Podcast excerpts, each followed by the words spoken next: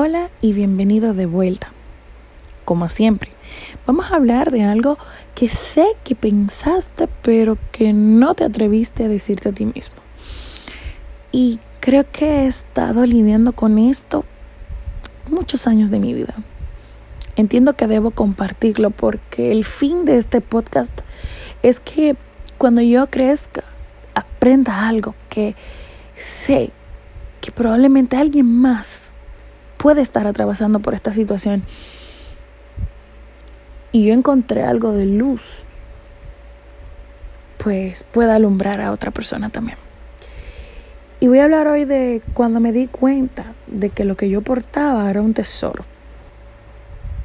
Voy a iniciar diciendo como introducción que para mí Dios, y respeto su opinión si no lo es, es la deidad suprema, por ponerle algún título eh, dentro de mi humanidad, de mi, de mi limitado vocablo. Y puso, Dios puso en nosotros, en cada uno de nosotros, herramientas que vamos a necesitar a lo largo de nuestra vida para crecer, para desarrollarnos. Estas herramientas son el carácter, la personalidad y la toma de decisiones las llamo, o las nombro más bien, herramientas, y no como lo que son, características, por la sencilla razón de que siempre luchamos contra ellas, como si fuesen malas o como si debiéramos moldearlas por el simple hecho de que debemos encajar en tal o cual escenario. Las llamo herramientas, porque si bien es cierto de que debemos pulirlas y dominarlas, pero no por alguien, por algo. Es para que sean nuestras mejores armas. A lo largo de toda mi vida, y sí, tengo 29 años de edad, a lo largo de toda mi vida, bueno, desde mi adolescencia para ser específica, hasta hace un año atrás, intenté cambiar mi forma de ser y proceder ante mi mamá, mis familiares, mis amigos, las personas de la iglesia, bueno, la sociedad. Intenté cambiar porque mi carácter, aunque era entre comillas fuerte, era muy maleable. Mi personalidad extrovertida y camaleónica, aunque me ayudaron a encajar en todo tipo de ambiente, pero habían fallas en la forma en cómo las utilizaba y debía pulirlas. No fue hasta cuando me di cuenta de que Dios había puesto este, este carácter en mí, esta personalidad, específicamente, no para encajar, sino para liderar. Y el líder utiliza estas características para utilizarlas hábilmente y hacer que los demás se sientan cómodos ante su presencia. Las opiniones de un líder, aunque no sean iguales a las tuyas, tienen un peso y un valor que hasta al refutarle, cuando lo haces, lo haces a conciencia de que él o ella lo está haciendo porque ha visto un poco más allá de lo que tus ojos han podido discernir.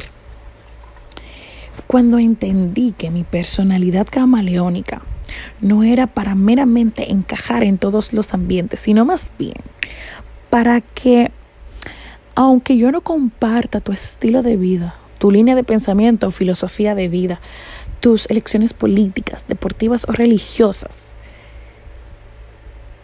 sabías o sabes que puedes entablar una conversación conmigo y sentirte cómoda. Sentirte cómodo, cómoda dialogando conmigo. Al igual que desarrollas esa confianza de expresarme tus más íntimas inquietudes en busca de ella sea un consejo sano o una crítica constructiva. Comprendí que Dios me ha dotado de estos tesoros para que yo los moldeara y los utilizara a mi favor y en beneficio de otros. Entonces fue cuando dejé de castigarme, de forzarme a comportarme de otra manera solo para agradarle a los demás. Dejé de hacer cosas, de ir a ciertos lugares, de vestir como se esperaba que yo lo hiciera. Comencé a ser yo misma. Noté con estos pequeñitos cambios que suenan muy fáciles, pero que a la hora de ejecutarlos toma, toma tiempo, toma encarar las consecuencias de hacer estos cambios. Es fuerte, pero noté que de inmediato ya yo no, no lloraba sin razón por las noches. Entendí que todos a mi alrededor disfrutaban de mi compañía, más cuando yo me sentía más cómoda conmigo misma y empecé a sentirme muy feliz y más empoderada de mi vida. Por decisión propia, y por esto mencioné el poder de la toma de decisiones como una herramienta. Por decisión propia comencé a pulir mis herramientas, porque yo sabía dónde estaba fallando y el porqué de mis fallas, y empecé a sanamente moldearlas para que se convirtieran en mis más hermosas características. Comprendí que eran tesoros que llevaba dentro de mí y como tales los debía cuidar. Cuando tienes un tesoro, cuando tienes, voy a poner el ejemplo de, de un regalo. Cuando te regalan, pongamos, um, por ejemplo, te regalan un anillo, un anillo una persona que, que quieres mucho te regala un anillo, tú tratas de tener ese anillo siempre contigo. Si lo vas a guardar, lo guardas en, en un espacio, en, en una caja especial, en un espacio especial, en un lugar donde puedas tener el control de quién accesa a él y quién no.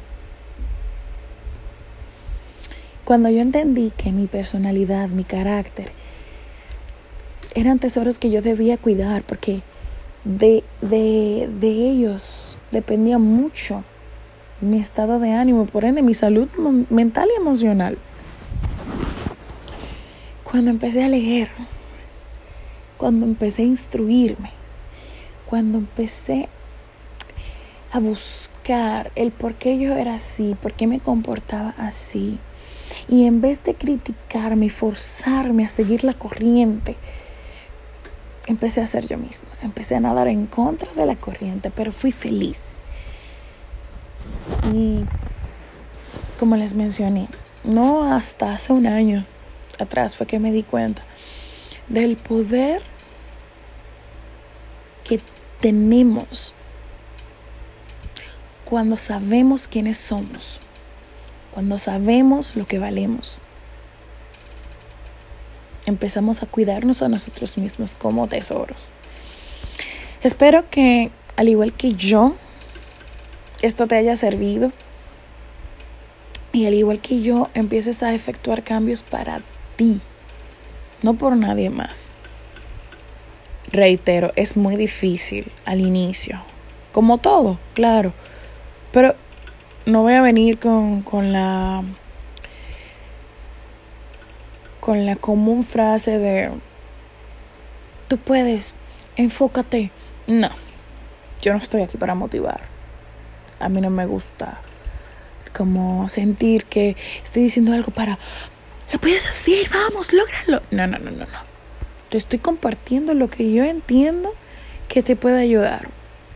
Pero no porque yo te quiera meramente motivar, sino porque lo viví, y esta forma en cómo empecé a implementar cambios también te puede ayudar a ti.